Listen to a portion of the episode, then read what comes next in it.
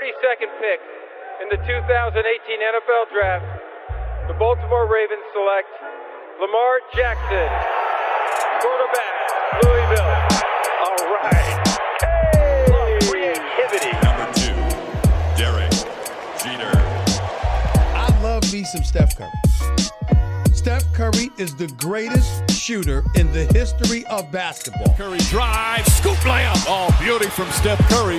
If I play basket, I could play with LeBron without a problem. And if they need help, I'll help them. Moore told us, and now we have an altercation. Alex Ovechkin pounding away on Andrei Svechnikov, who's down. That one right there made you the greatest player of all time.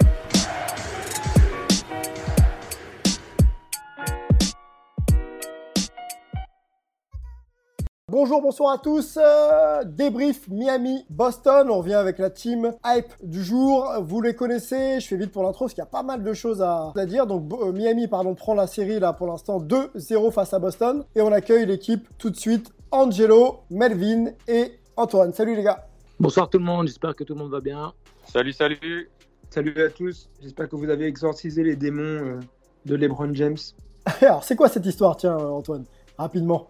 On a une complotiste là Ouais. qui vient de sortir un comme quoi LeBron est un sorcier Illuminati qui conjure les démons avec euh, le talc qu'il lance euh, en l'air euh, avant chaque match. D'accord.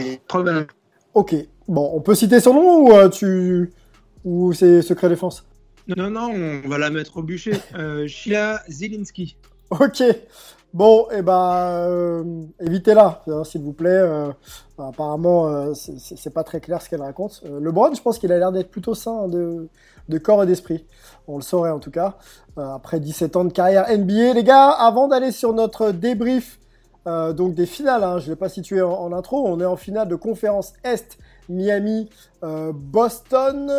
On va peut-être donner de l'info puisque les All NBA Teams sont sortis.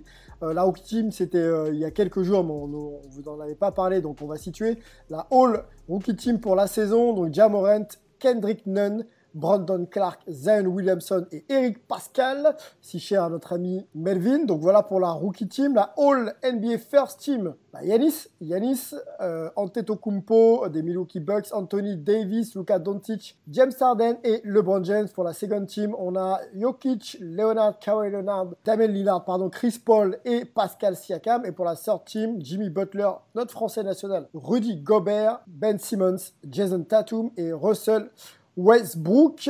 Et euh, pour le MVP, puisque c'est sorti il y a quelques heures, Yanis pour le doublé, messieurs. Yanis Antetokounmpo pour le doublé. Euh, c'est assez rare. Il est accompagné de Steph Curry, de Steve Nash et de LeBron James pour, euh, pour un doublé MVP. Mais j'ai une question pour vous, les gars, puisqu'il est aussi défenseur de l'année. Avec quel autre joueur de légende, hein, c'est le troisième, hein, c'est le troisième à compiler dans la même année, MVP et, et, euh, meilleur défenseur de l'année, avec quel, euh, quels deux autres joueurs il est, il est accompagné, notre ami euh, Yanis? Est-ce que vous savez? Michael Jordan.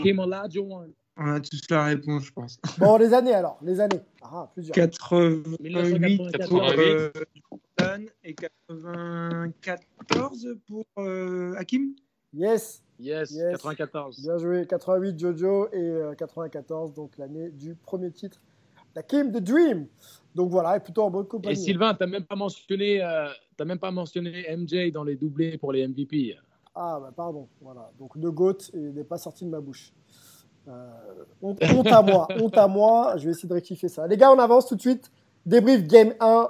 On va redonner les résultats. Game 1 et 2, pardon. On va donner les résultats. Donc le Game 1, c'est 117-114 avec l'action du match pour faire gagner le hit. Le contre de Bam Adebayo sur Jason Tatum, qui allait au dunk quand même. Donc il faut le faire, il n'y a pas faute, c'est propre, c'est nickel, et ça fait quasiment gagner le match. 117 donc 114 pour le game 1 et le game 2 euh, aussi serré mais avec un score un petit peu plus euh, juste 106-101 toujours pour euh, pour le hit. On peut citer dans ce deuxième match une belle répartition au niveau du scoring. 21 pour Bam 14 Butler 12 Crowder 25 Dragic. Qui fait quand même une série pour l'instant incroyable et euh, Duncan Robinson qui va un peu mieux quand il est sur le terrain pas gêné par des problèmes de faute à 18 points en face euh, Tatum fait quand même du bon même si le pourcentage est ah, si, correct, pardon. 50%, 6 sur 2 au tir, 21 points. Walker est mieux avec 23 points, mais 6 sur 19 sur 19, pardon. Et euh, on va mettre Smart à 14 et Jalen Brown à 21. Angelo, t'es 3 points sur, sur ces, ces, deux premiers matchs. Je vais faire très simple. Je vais parler de, du fait que cette série, pour l'instant, on, on, voit que c'est il y a une dynamique de match de série, des séries de vertueuses ou mauvaises pour chacune des équipes. Ça se joue pas, pas grand-chose, mais le match d'hier en particulier où on voit que chaque équipe a son momentum dans le match qui fait très mal et l'autre équipe qui a du mal à se remettre un peu la tête à l'endroit. Donc c'est un match de série, euh, deux mi-temps, deux, deux histoires. Et euh, au niveau du, point coaching, je veux parler de la zone match-up, euh, surtout celle utilisée par les Celtics en première mi-temps hier soir et celle des Heat en deuxième mi-temps. Et à savoir si lors de ce match 2, la, la match-up proposé par Spolstra n'a pas été une sorte de kryptonique pour les Celtics. Ok. Antoine, dis-nous tout. Euh, pour moi, ça va être le rythme du hit selon Jimmy. Euh, les déclats, etc. Post-game, il y a des trucs euh, assez intéressants. Ouais. Et je, voulais juste lancer un petit peu une petite question. Est-ce que parce qu'on est dans la bulle, d'habitude on dit qu'une série commence quand la, la, première équipe a réussi à gagner à l'extérieur euh, est-ce que là, elle commence quand euh, une équipe se prend euh, deux, deux, écarts, enfin, deux matchs d'affilée d'écart? Ouais, très bonne question, parce que les conditions sont différentes. Mm. petite, question à, débattre entre nous, sympathique, je pense. Yes, yes, carrément, carrément. Mel, en direct de Hayley, avec des conditions climatiques un peu meilleures. Conditions climatiques un peu meilleures je suis descendu rien que pour pouvoir faire le podcast, euh, puisqu'on va parler de la, conférence Ouest un peu plus tard. Euh, vu, que, les Lakers sont là, je me suis dit, il faut aller à LA pour ressentir les vibes, euh, les vibes de, la, ville. Bon, par contre, c'est la seule raison pour laquelle, pour laquelle je suis là. Est-ce qu'on t'a dit que les Lakers n'étaient pas en ville hein? Ils sont à Orlando. Est-ce qu'on t'a prévenu hein? Bah non, malheureusement, je suis allé au Staples Center, mais apparemment, le match 1 n'est pas, pas au Staples Center. Dis-nous tout. mais pour, pour euh, revenir sur le hit et les Celtics, mes deux points. Alors, les premiers, euh, j'avais parlé de détails euh, sur l'un des podcasts précédents et je vais continuer là-dessus en parlant des, des possessions supplémentaires, notamment les balles perdues de Boston et les rebonds offensifs qu'ils ont laissés en deuxième mi-temps du match 2. Mhm. Et aussi, je voulais revenir sur les trois points parce qu'on en avait parlé lors de la preview comme étant un des points clés. Donc, je voulais juste refaire un petit un petit retour après deux matchs où on en est sur les, trois points, la défense à trois points de, Miami et l'adresse et le volume de tir à trois points de, de Miami. Ok, bah on va, on va développer ça. Euh, moi, les gars, je voudrais juste qu'on s'arrête un petit peu sur euh, ce qui est dit ici en France comme l'affaire Marcus Smart. Alors, on en a débattu un petit peu en off. Euh, je voudrais juste avoir votre sentiment sur le, le coup de sang entre guillemets ou la réaction du joueur dans les vestiaires. Est-ce que ça peut euh, voilà, soit ressouder l'équipe ou alors euh, créer de la dissension pour, pour la suite voilà. Euh, on va commencer par, par Angelo. Angelo, je te donne, bon, tu connais la formule. On va essayer de développer un de tes points prioritaires. Ensuite, on verra si on a un petit peu de temps pour développer la suite. Alors, moi, le point prioritairement que j'aimerais développer, c'est la match-up zone, parce que le fait que ce soit une série de séries, de matchs de séries, avec des histoires multiples dans le match, bah, on va dire que ça reste du basket dans l'absolu, donc c'est assez fréquent, mhm. même si c'est très caractéristique de, de ce match-up entre les Celtics et le Heat. Mais euh, l'aspect coaching et euh, les tentatives de, de, perturbation, on va dire, euh, mutuelle des deux coachs avec cette zone match-up ou différents types de zones match-up. Est-ce que tu peux expliquer un peu Est-ce que, que, tu peux expliquer un peu, toi qui coach, toi, toi qui coach, pardon, un peu est-ce que tu peux expliquer ce qu'est une zone match-up et, euh, les options qu'elle laisse ou qu'elle euh, qu'elle défend rapidement? Oui, en fait, la, zone match-up, c'est vraiment la, une, une défense qui permet de, de, perturber les sets offensifs de l'adversaire de par le fait que euh, tu as une disposition de tes joueurs en défense qui couvre une zone plus qu'un joueur en lui-même. Donc tu te retrouves avec des match-ups différents selon les mouvements des attaquants. Euh, tu peux te retrouver avec un petit qui soit matché avec un grand sur du poste haut ou un grand qui soit matché avec un petit en bas, euh, inversement. Donc, il n'y a plus vraiment de position. Ce sont des joueurs qui couvrent des zones de jeu. Mais avec euh, cette perspective d'être en main-main dans cette zone-là.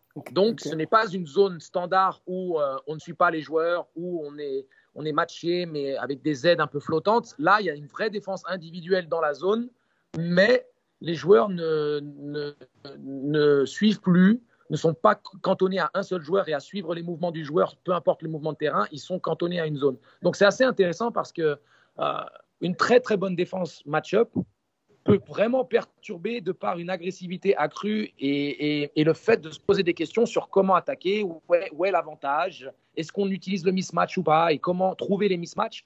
Et euh, on a vu que les Celtics avaient récité leur jeu en première mi-temps avec beaucoup de, de jeux d'agressivité, des redoublements de passes, des prises d'intervalle avec des décalages et des tirs ouverts Mmh. dans des fauteuils. Mmh. Et derrière, le Heat commence à faire cette défense match-up qui retire ce rythme dans les prises d'intention parce que maintenant les Celtics sont, sont sur une position beaucoup plus arrêtée, à essayer justement de, de- de trouver la faille, à se dire ok, est-ce qu'on essaie de donner la balle poste bas, est-ce qu'on joue sur un avantage de taille ou pas, donc il n'y a plus de rythme sur la prise d'intervalle. Ils essayent de créer des drives sur des situations arrêtées et là, ça devient beaucoup plus compli- compliqué de trouver des, des joueurs ouverts. Mmh. Euh, et l'activité proposée par, euh, par Jimmy Butler et, euh, et les autres arrières du Heat euh, en première ligne était vraiment très, très, très intéressante. Beaucoup d'activités, les bras très actifs, perturbation des lignes de passe, dans l'impact au niveau des drives de Jason Tatum ou de Marcus Smart. Et là, les Celtics ont commencé à balbutier leur basket. Et alors qu'ils étaient à plus 15, la majorité de, sur les trois premiers quarts-temps, le Heat fait un super comeback, reprend contrôle du match. Et là, euh, on peut vraiment dire que la match-up oh, les aura non seulement remis dans le match, mais aura vraiment assis leur domination sur cette deuxième mi-temps. Et je pense que ça aura été la clé. C'est ce qu'on va faire, euh, je Angelo. dirais juste, euh, Ouais, on, on va on va mettre on va mettre puisque ça couple un petit peu le, le point aussi de Mel. Donc on, on- on donnera la, la main à Mel juste pour euh, compléter ton point. yes, yes. Ouais, ouais, ouais, ouais, pardon. C'est ce match de série dont, euh, dont, dont Angelo parlait, on l'a vu dans les stats en deuxième mi-temps, c'est-à-dire que euh, si on regardait les, les stats du match, le, euh, le Heat a pris 11 rebonds offensifs, mais ils ont pris 8 après la pause parce qu'ils étaient plus, euh, beaucoup plus agressifs des deux côtés du terrain. Et ça, c'est aussi un point, je pense que on oublie souvent, c'est que le basket, c'est pas du hand, c'est pas l'attaque et la défense. Les deux, les deux sont liés. Si tu trouves du rythme en défense, ça aide forcément ton attaque, ça aide ton agressivité, et du coup, tu joues, euh, tu, joues beaucoup mieux.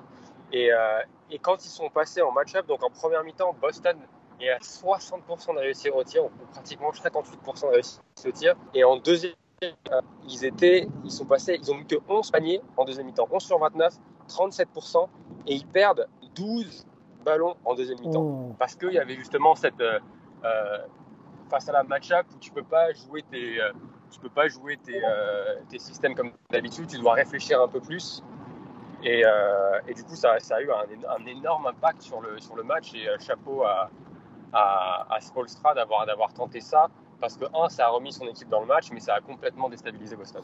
T'es d'accord avec ça, euh, Angelo L'analyse de, de Mel? Complètement, je suis complètement d'accord. Et ce qui est aussi intriguant, c'est que c'était un petit peu l'inverse en première mi-temps, puisque c'était les Celtics qui avaient proposé une zone match-up qui avait posé beaucoup de problèmes pour, euh, pour le Heat de développer leur, leur jeu d'attaque bien léché avec, euh, avec leur prise d'écran, les courses pour euh, Duncan Robinson.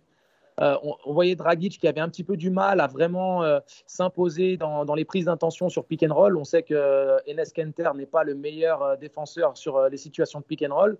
Et Daniel Tice, qui est un, un plus, mobile, n'est pas non plus extrêmement brillant dans la couverture de pick and roll. Donc, cette match-up a, vraiment donné beaucoup de, solutions euh, défensive aux Celtics.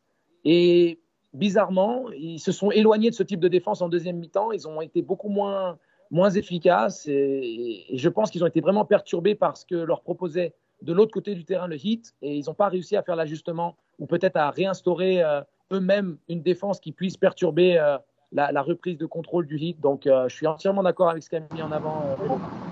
Ok. Euh, Antoine, on va rester sur le jeu et on va parler justement du hit. La prise de contrôle, selon, euh, selon euh, Jimmy euh, Butler, se fait par le rythme, c'est ça hein? C'est le point peut-être que tu voulais développer? Le fait que le, le hit euh, contrôle le rythme de- des matchs. Ouais, en fait, il, il, en, il, en, il en rigolait un petit peu à la fin du match. Euh, il disait on, on aime bien se rendre la tâche difficile. Et en fait, il en avait même parlé aussi avant le match à Rachel Nichols, qui, qui faisait le boulot de reporter sideline. Euh, et en fait, il dit à chaque fois que lui, il aime bien commencer les, les matchs doucement pour laisser les coéquipiers se mettre en rythme. À la limite, ça ne le dérange pas que du coup, euh, Miami se retrouve un petit peu derrière, etc. C'est pas grave parce que moi, il sait que les autres coéquipiers sont en rythme, il pourra compter sur eux et en fin de match, euh, la menace. Et du coup, il gère ce, ce- ce rythme, quoi. Il fait un petit peu le chef d'orchestre. Euh, D'ailleurs, sur les, les 5 des 6 dernières victoires du 8 en playoffs, ça vient après un déficit de plus de 10 points D'accord. ce qui est quand même très rare. Euh, et dans ce rôle de, chef d'orchestre, etc., qu'il a, moi, ce que, j'ai noté sur euh, le match, c'est des petites actions. Alors, je ne dis pas que c'est la grande vérité, mais il souvent, il n'y en a pas d'ailleurs de grande vérité, il y a souvent que des petites vérités. Et dans ces petites vérités, moi, il y en a deux que j'ai trouvées intéressantes. C'est euh, à un moment cette action où il vient faire un, sauvetage en touche euh, côté gauche, euh, l'attaque sur une euh, qui derrière euh, justement permet de, sauver une contre-attaque et donc de, se donner un point facile. Euh, il fait pareil derrière, il fait une style, euh, une interception qui est vraiment pas évidente. Euh, il récupère le ballon euh, de suite, ça part en contre-attaque, euh, il fait une passe là pour le coup. Euh, et d'ailleurs, Kemba avait fait un truc du même point où lui, c'était là pour le coup, c'est lui qui avait fini le panier, mais exactement du même endroit. Euh, et... Mais lui, c'était en première mi-temps. Et tout ce genre de petits trucs, ça donne énormément de rythme à, à- à une, à une équipe. Mhm. On parle beaucoup de momentum, mais à un moment, il faut que le momentum, il y ait il y ait une, il y ait une étincelle. Quoi. Il faut qu'il y ait des choses qui se passent. Et euh, j'ai l'impression que euh, ouais, Jimmy, euh, qui aime bien la country, là, c'est plutôt une symphonie qu'il est en train de nous diriger. Bon, c'est cool.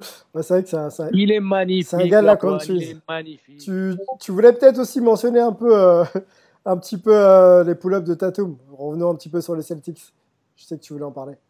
Ouais, parce qu'on on parlait de la défense et euh, bon, on a des, des très très bons euh, techniciens, tacticiens, experts avec euh, mais- Melvin et Angelo. Yes. Et je regardais aussi un boulot que fait Guillaume sur Twitter, Guillaume Binfo, vous pouvez aussi regarder sa chaîne NBA Einstein. Et il a très bien montré, parce qu'il y a des petites vidéos qui sont du coup euh, super pour voir ça en images. Mhm. Euh, on a beaucoup parlé, nous, avant, de à quel point euh, le, le pull-up 3 de, de Tatum avait quand même euh, beaucoup permis de d'étendre son jeu et de, de donner plus de place à l'attaque, etc., derrière pour, pour les Celtics. Donc là, ce qu'ils font, c'est que tu as par exemple un Jay Crowder qui va, qui va aller le défendre très très haut, qui jamais le laisse pull-up 3. Si il fait un petit pas en arrière, un truc comme ça, il reste collé, collé, collé à lui. Ouais. Ce qui du coup le, le tue sur le drive, parce que c'est sûr que T- Tatum, balle en main, euh, avec ses qualités athlétiques, il passe euh, un Crowder par exemple sans aucun souci. Je reprends juste l'exemple de la vidéo de, Guillaume. Euh, donc euh, ça pourrait le menacer, sauf qu'en fait, euh, Jimmy, qui est sur une position qui, ça, que ça soit la zone match-up ou une autre, c'est pas grave, il est sur une position où il sait qu'il doit de suite monter sur Tatum euh, qui, part en drive depuis la ligne de 3 points. Dès qu'il dès qu'il passe cette ligne de 3 points, il lui monte de suite dessus. Et derrière, donc, euh, Crowder re-switch sur euh, le, le joueur de, de Jimmy, euh, qui pour le coup se retrouvait dans le corner. C'est Jalen Brown. Euh, ça que le Celtics n'ont pas euh, trouvé un panier derrière. D'ailleurs, ils finissent par trouver un panier. Il me semble que c'est un corner suite de l'autre côté, euh, au corner opposé, en, ayant, en étant en partie ba- baseline entre temps. Mais ça tue le rythme habituel des Celtics, les, les schémas offensifs habituels qu'ils ont et tout. Ils sont obligés de sortir d'autres options. Et du coup, euh, ils ne se retrouvent pas en terrain familier. Et mine de rien, ça, ça peut jouer quand euh, tu veux faire euh, un petit peu déjouer une équipe et toi imposer ton rythme. Je crois que la combinaison un petit peu de, tout ça, euh, c'est un petit peu ce, qu'on a vu hier. Il y, a, toujours plusieurs facteurs, encore une fois. Est-ce que c'est, pour aller sur les points peut-être d'Angelo et, de Mel, hein, que, je vais regrouper, les gars, je vais regrouper vos, vos deux points, est-ce que c'est l'une des raisons de la difficulté du, du Celtics dans le match 2 et, je pointe la deuxième mi-temps à installer le jeu. On, sentait vraiment qu'en première mi-temps, ils pouvaient aller sur leur zone de confort et, prendre leur tir et dérouler leur jeu. Et en deuxième mi-temps, tout s'est un petit peu délité. Est-ce que c'est l'adaptation de la défense du 8 ou est-ce que euh, ou que c'est euh, tout simplement le on va pas dire l'immaturité parce que c'est quand même une équipe qui a, l'habitude de ces grands rendez-vous maintenant, même s'ils sont jeunes, le- les Boston Celtics. Mais est-ce qu'ils ont du mal à finir, euh, leur, match, quoi, tout simplement? Euh, Angelo, tiens, la kryptonique. Euh, moi, ce que je pense aussi, c'est qu'à un moment donné, la fraîcheur physique des joueurs des Celtics et la prise de décision ou le réalisme en fin de match peut aussi être impacté par cette accumulation de matchs. Les Celtics sortent d'une série très compliquée face aux Raptors. Il y a une fraîcheur physique du côté du Heat plus, plus intéressante. Et surtout, quand on voit la distribution des temps de jeu, aucun joueur des Heat ne joue plus de 36 minutes. Ils ont une, une distribution des minutes Bien réparti. Bien pensé. Bam 35, Butler 36, Crowder 36, Dragic 34, 32 pour Robinson et ensuite 32 euh, pour Hero. Là où en face, on va donner en face, Tatum est à 43 quand même, Tice à 35, Walker à 43, Smart à 43, Brown à 43. Exactement. Et je pense que malgré le fait que ce soit des athlètes de classe mondiale et qu'ils soient entraînés pour ce genre de, de, de situation, on est tout de même dans un contexte un peu particulier. Il y a eu beaucoup de mois d'arrêt. On est dans la bulle. Ils enchaînent les matchs. Très peu de jours de repos. Euh, c'est aussi un des points qu'on pourra aborder quand il sera question de la série entre les Nuggets et les Lakers avec, la, fatigue physique des Nuggets. Est-ce que maintenant, ça, on va dire un facteur qu'on doit prendre en considération dans l'analyse qu'on a du jeu des Celtics? Parce que les, les situations sont là, peut-être un petit manque de, de, de, on va dire de fraîcheur psychologique euh, liée à la fatigue physique. Euh, qui fait que peut-être une perte de balle par-ci, une perte de balle par-là, un, timing un peu faussé au niveau de la prise de décision parce qu'on est dans une analyse. Le Heat propose une défense un peu particulière, ça match-up, c'est agressif. Voilà, je pense que ce sont plein de choses qui rentrent en considération. Après, cette, perte de rythme, elle est liée au choix défensif. Ça, pourrait, ça aurait très bien pu se retourner contre les, les Heat. Mmh. Je pense que c'est cette activité sur sur la première ligne euh, qui a vraiment fait déjouer les Celtics. Mais si la première ligne des Celtics aurait réussi à passer cette agressivité initiale, il y aurait eu boulevard pour euh, des situations près du cercle ou des tirs ouverts dans le corner. Donc, euh, c'est un petit peu la guerre des coachs, la guerre des stratégies, la guerre des tactiques. Ça se joue à rien. Prolongation lors du premier match, trois points d'écart au final. Un peu la même situation lors du deuxième match. Donc, les Celtics ne sont pas complètement perdus non plus. Je veux dire que cette série pourrait très bien être 2-0 dans l'autre sens. Ok, ok. Mel, tu voulais euh, évoquer justement les, balles perdues. J'ai entendu euh, Angelo en parler là, il y a quelques secondes. Et les rebonds, les rebonds pardon, off de, de Boston Celtics comme impact un peu en deuxième mi-temps? Ouais, ouais, non, totalement. C'est ce qu'on disait, ce disait, tout à l'heure. La majorité des rebonds offensifs de Miami, Miami pardon, et la majorité des balles perdues de la majorité des balles perdues de Boston sont arrivées après la pause. Donc moi, je vois ça lié au, changement de, défense. Aussi, quelque chose qu'on a noté pendant le match, c'est que euh, Boston a joué contre la zone de Toronto au match précédent, mais cette zone-là de Miami est différente. Et aussi la façon dont Spolstra, euh, met ses deux ailiers devant avec des grands segments, avec de l'agressivité, comme le disait Angelo, avec beaucoup d'activité, plutôt que d'avoir euh, euh, Dragic, par exemple, et Hero sur la première ligne. Donc ça, c'est ça, ça intéressant parce que c'est pas quelque chose qu'on voit, euh, qu'on voit assez souvent. Mhm. Euh, après, encore une fois, c'est, je pense qu'on va avoir droit à une série qui va être longue. Certes, il y a 2-0. À mon avis, le 8 va revenir euh, à plus, plus à même d'attaquer cette zone-là. Donc ça va être intéressant de voir les ajustements au match 3 de, de Steven et comment ils vont faire pour attaquer la zone. Ça va être aussi intéressant de voir si Spolstra quand va-t-il ressortir la zone au match 3 Est-ce que ça va être le même type de zone match-up?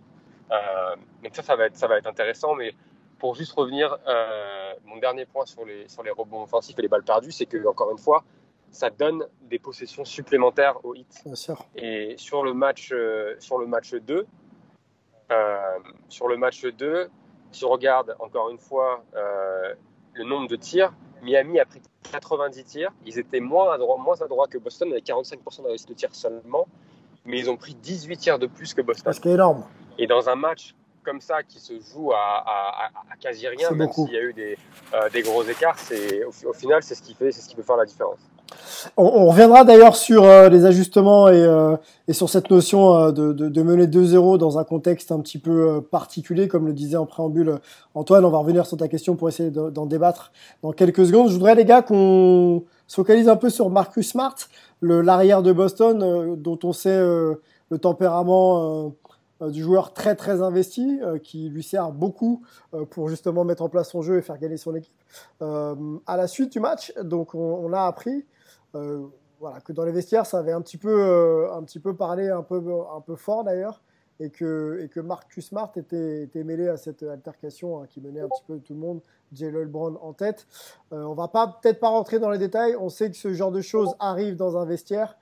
Euh, moi, je vais vous poser la question de savoir si ça peut avoir une, une influence sur la suite de la série, les gars. Et quel type d'influence ça peut avoir Est-ce que c'est plutôt, OK, on, se dit les choses et on se ressoude Ou est-ce qu'il y a quand même un petit risque à la KD Draymond Green que ça perturbe un peu le, plan de l'équipe? Moi, j'ai envie de dire que c'est entre leurs mains maintenant. C'est-à-dire que l'accident lui-même, on s'en fout.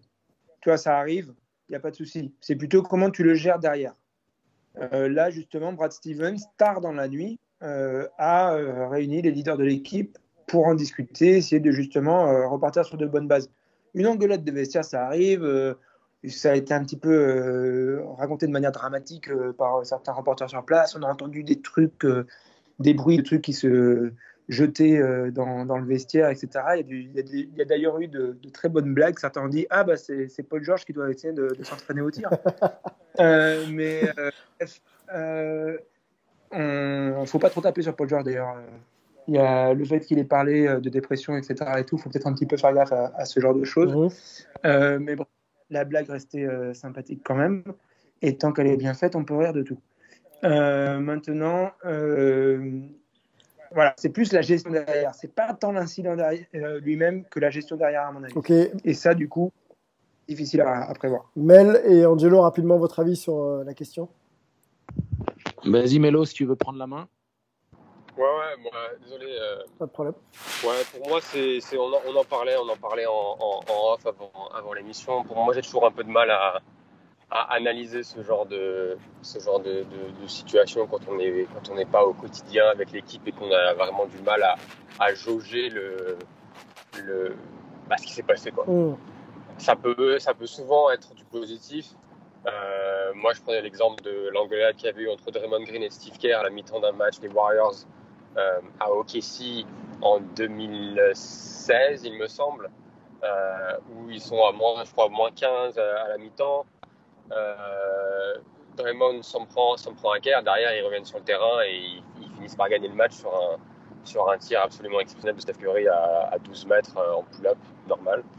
Il y a ça. De l'autre côté, il y a l'exemple que, donc, que tu citais avec, avec, avec KD contre les Clippers. Mhm. Donc bon, à voir.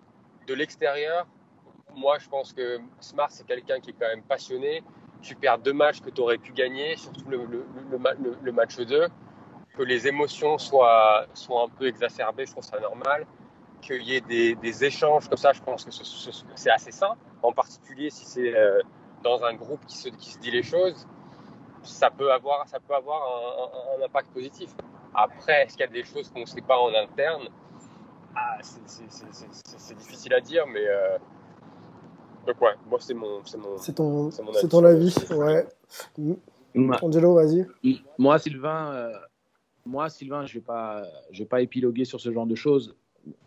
On, on parle de ce qui s'est passé avec Marcus Smart parce qu'il y a un reporter qui a décidé d'en faire une histoire et qui a dit euh, Oui, j'ai le scoop, Marcus Smart dans les vestiaires qui conspue et eh, attendez, mais ça, c'est tous les jours c'est tous les jours à l'entraînement, c'est tous les jours, c'est tous les matchs. Euh, il y a des leaders de vestiaire, il y a des joueurs très vocaux, et en NBA, on ne se rend pas compte de la de l'importance qu'est cette communication du quotidien et ce qu'ils appellent keeping people accountable, c'est-à-dire qu'on garde les gens comme étant responsables de, leur, euh, de, de, leurs actions et de, on va dire, leur rôle au sein d'une équipe. Donc, c'est normal de secouer les cocotiers. Ils sont en finale de conférence. À un moment donné, il y a des détails qui sont particulièrement coûteux et c'est rien de particulier. On n'est pas là en train de dire que le groupe va imploser simplement parce qu'il y a eu un recadrage d'un des leaders, euh, on va dire, émotionnels du groupe. Ça se passe dans tous les vestiaires, que ce soit en France, n'importe où en Europe et en NBA en particulier. Donc, euh, pour moi, on en fait une histoire qui n'en est pas une. Mhm. C'est normal. Je pense que c'est aussi un, électrochoc qui est, qui est, euh, enfin, en tout cas, une tentative d'électrochoc de Marcus Smart pour essayer de s'assurer que le Game 3, euh, les Celtics sortent avec le couteau entre les dents, prennent ce match et puis on, relance la série sur d'autres bases. Donc c'est presque sain d'avoir des mecs qui s'expriment parce qu'ils sont concernés et ça ça montre leur envie justement de rebondir en tant que compétiteur ultime. Quoi. C'est, c'est presque un peu ça l'idée. Et, euh, et, et c'est, c'est, co- c'est quotidien dans un, dans un vestiaire, que ce soit en basket, hand ou, ou, euh, ou football euh, euh, juste, notamment. euh, Ouais. Je vais juste préciser, désolé de te corriger, euh, Angelo, mais les- là, il n'y a, personne qui allait chercher un scoop ni rien. C'est le protocole habituel d'aller à la sortie des vestiaires en attendant que les joueurs sortent pour euh, parler. Euh, et voilà, ils sont à l'extérieur du vestiaire, les gars sont pas encore sortis. D'ailleurs, ça a duré très longtemps. Et ils entendent des gars qui gueulent, qui jettent des trucs dans le vestiaire. Ils vont pas non plus ne pas le dire. Moi-même, j'ai dit qu'ils avaient un peu dramatisé parce qu'on a vu notamment un gars qui a carrément dit euh, the group is imploding, the, the team is imploding, etc. Voilà, c'était à ça, c'était à ça que je faisais référence. Voilà. Ouais, c'est la titrologie, la titrologie d'un journaliste qui a voulu dramatiser un peu le truc, quoi. Exactement. Mais, euh, La titraille d'ailleurs, excusez-moi, la titraille. le, le parce que la titrologie, fait c'est parce que, euh, parce que bah, ils, ils font partie du décor, quoi. C'est tout. Non, mais exact. Non, non. euh, Là-dessus, et, et on a besoin d'eux. Et puis c'est important aussi de justement pouvoir partager ces choses-là. C'est ce qui fait que le sport nous donne procure tellement d'émotions. On s'approprie les, é- les équipes et les athlètes. On, a ce sentiment de proximité malgré le fait qu'on soit très loin. Et ça, c'est- magnifique. Mais c'est plus cette, euh, cette perspective de vouloir dramatiser la chose, sachant très bien que c'est le quotidien du sportif et des, vestiaires, tout simplement. Ok, avançons messieurs, dernier thème, c'est la question euh, que Antoine voulait qu'on se pose et on va essayer d'y répondre avec toi Antoine. Les Miami Heat mènent 2-0 aujourd'hui. Est-ce que le fait de mener 2-0 dans des conditions que l'on connaît, bulle, pas de match à l'extérieur ou à domicile, te donne un peu plus d'avantages que euh, dans une situation euh, classique Que c'est pas de dire qu'en prenant deux matchs d'affilée, ça équivaut à prendre un match à l'extérieur Ouais, j'ai l'impression qu'il y, a- il y a un petit peu de ça. Je, je voulais étayer en allant chercher un petit peu plus de déclat. C'est pas les questions que j'ai pu poser euh, hier après le match. Ouais. Donc désolé, j'ai pas. mais avant justement de me lancer dans des questions là-dedans et, et tout auprès des, des- des joueurs et des coachs, je voulais voir un petit peu avec vous si vous avez- On sait quoi que quand tu fais de, la compétition de haut niveau, tu cherches toujours à avoir un avantage par, par rapport à l'autre. Et déjà, rien que de gagner un match, c'est un avantage. Mais quand tu n'as plus tes repères de le match à l'extérieur, le match à domicile, etc., je me demande si c'est pas un petit peu en train de devenir ça, de euh, il faut surtout pas perdre deux matchs d'affilée, ou il faut absolument essayer d'aller chercher des matchs d'affilée. Et peut-être que d'ailleurs, ça explique en partie, euh, même si c'est surtout la physionomie du match, à mon avis, qui a fait péter les plombs à euh, Smart, Barn et, compa- et compagnie. Est-ce qu'il n'y a pas cette, la, la pression, justement, n'a pas été déplacée là-dessus, sur euh, ce côté euh, perdre deux matchs d'affilée euh, Est-ce que c'est pas ça un petit peu le truc Moi, je vais te répondre. Non, de- Je, je vais te répondre et je laisserai la main au, au gars juste derrière. Moi, j'aurais été tenté de dire oui parce que, parce que tout est remis à plat et que tu n'as pas euh, tout ton feeling derrière toi, ton public, euh, tes habitudes, ton, rituel pour pouvoir euh, justement dominer la situation qui la tienne. En l'occurrence, tout le monde est dans une bulle et, que les conditions sont les mêmes pour tout le monde.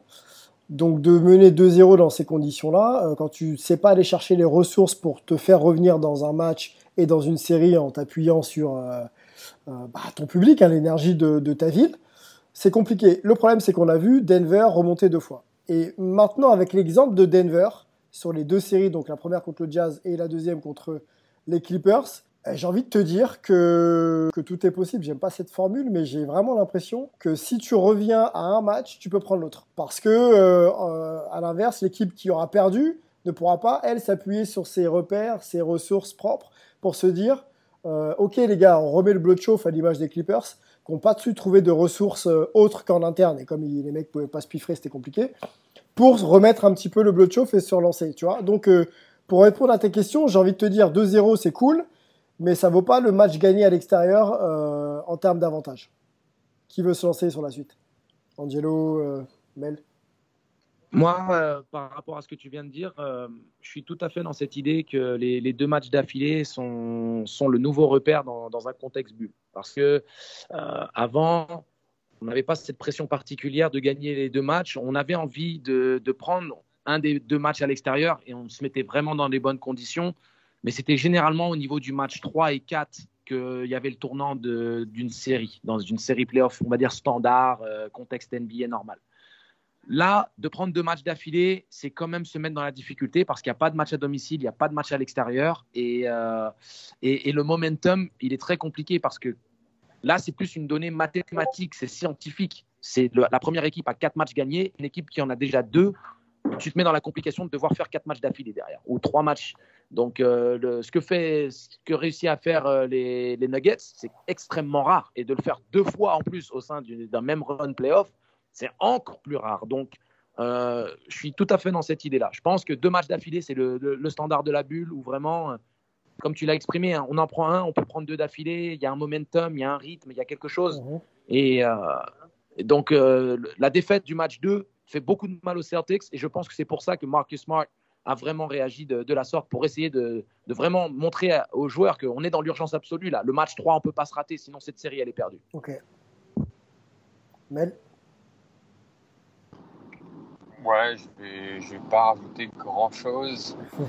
Euh, parce que le, le, standard des deux matchs, certes, mais même si tu es euh, dans n'importe quelle série, si tu départ à 2-0, même si tu dois jouer le match 3 à 4 à domicile, tu es, quand même mal embarqué. ouais, Alors après, c'est sûr que c'est plus facile, que c'est plus facile si tu es à domicile et que tu peux compter sur, ta, euh, sur ton public. Moi, moi ce que j'aime bien, c'est que ça, ça recentre le débat plus sur le, encore une fois, le basket, c'est terrain neutre c'est-à-dire que tu ne peux pas te permettre d'attendre le match 3 et 4 pour vraiment jouer ton, ton, meilleur basket. Alors, euh, bah, c'est sûr que. Et c'était d'ailleurs pareil au, tour d'avant pour, euh, euh, pour Toronto. Ils perdent les deux premiers matchs, ils auraient pu en gagner un des deux. Après, tu te mets, tu te mets dans une situation qui est un peu plus complexe et du coup, tu te mets aussi un peu en, en, en danger parce que c'est comme dans un match, quand tu es mené de 20 points et que tu reviens, tu produis un effort supplémentaire pour revenir et généralement tu le payes euh, en fin de match. Est-ce que Toronto, par exemple, a payé, ce, a payé un peu les, les, pots cassés sur, les matchs, euh, sur le match 7, de devoir cravacher sur les matchs 3 et 4, mmh, cravacher sur le match 6 mmh, mmh. Sûrement. Hein. Euh, sûrement. Mais c'est sûr, que, sûr que là, battre Miami 4 fois, c'est sûr que ça va être, ça va être compliqué. Après, euh, les, joueurs et les coachs vont te dire qu'ils regardent pas ça, ils voient pas ça comme ça, ils prennent les matchs les uns après les autres. Et c'est vrai que je pense que dans la, dans la bulle, c'est même si c'est cliché, c'est un peu plus vrai parce que ben, moi, tu es encore sur ton terrain neutre, tu es à Disney. Le truc le plus important, c'est de gagner le prochain match, pas tomber à, pas tomber à, 3-0. Après, une fois que tu es à 2-1, bon, tu, peux, tu peux venir voir, mais du coup, c'est vraiment, euh, c'est vraiment du cas par cas. Antoine, est-ce qu'on a répondu à ta question? Ouais, surtout que ça restait une question ouverte à débattre. Quoi. Je ne sais pas une réponse absolue ou un truc comme ça. Et, mais je voulais juste voir si j'étais déjà sur une piste un petit peu intéressante et j'irai euh, poser un peu plus ces questions du coup derrière. Bon, bah, on, on, sera au fait des réponses. Hein. Ça m'intéresse de savoir ce que pense euh, l'environnement de la NBA depuis euh, les États-Unis. Messieurs, bah, on, a, on a fait le tour, je pense, de la question.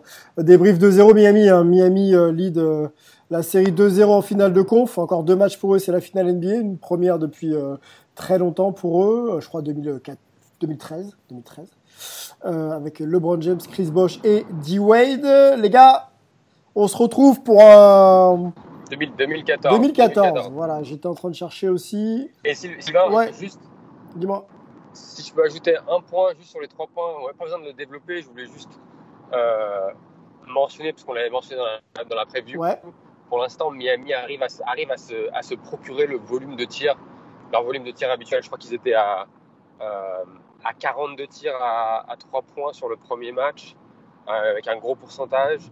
Et ils en prennent encore, ils en prennent encore 43 hier. Euh, après, ce qu'il faudra voir, c'est euh, la qualité de ces tirs. Il y a eu pas mal de tirs ouverts, j'ai eu l'impression, en deuxième mi-temps hier. Mmh. Euh, et encore avec cette histoire de, possession supplémentaire, Miami a toujours cet avantage au niveau des, au niveau des tirs à trois points. Hier, ils en mettent par exemple 4 de plus. Et lors, du match 1, je suis en train d'essayer de, prendre les stats. En ouais, le, le match. Euh, je parle sur le match 1. Ouais. Sur le match 1, non, c'était que c'était que 1. Ils en, ils en mettent un de plus, mais à 44% de, de réussite. Et on sait que c'est un, que ça va être une des clés de, une des clés de la série. Si Boston n'arrive pas à contrôler le volume et le pourcentage de, de réussite de, de, de Miami, ça, ça, risque d'être. Bon, eh ben on va, Donc, à garder un ouais, on, va, on, va suivre ça, on va suivre ça de près. Je pense qu'ils ont les armes en plus pour défendre la ligne et le drive, hein, vraiment Boston avec des arrières assez agressifs. Donc il va falloir suivre les volumes et bien sûr les, les pourcentages ensuite. Messieurs, c'est l'heure de conclure. Merci pour votre présence, vos analyses. On se retrouve euh, pour le match 4 de la série, hein, que ce soit égalité ou que ce soit 3-1 ou que ce soit 4-0. On vous débriefera donc euh, la suite euh, de la série entre Boston et Miami. A plus, merci, ciao.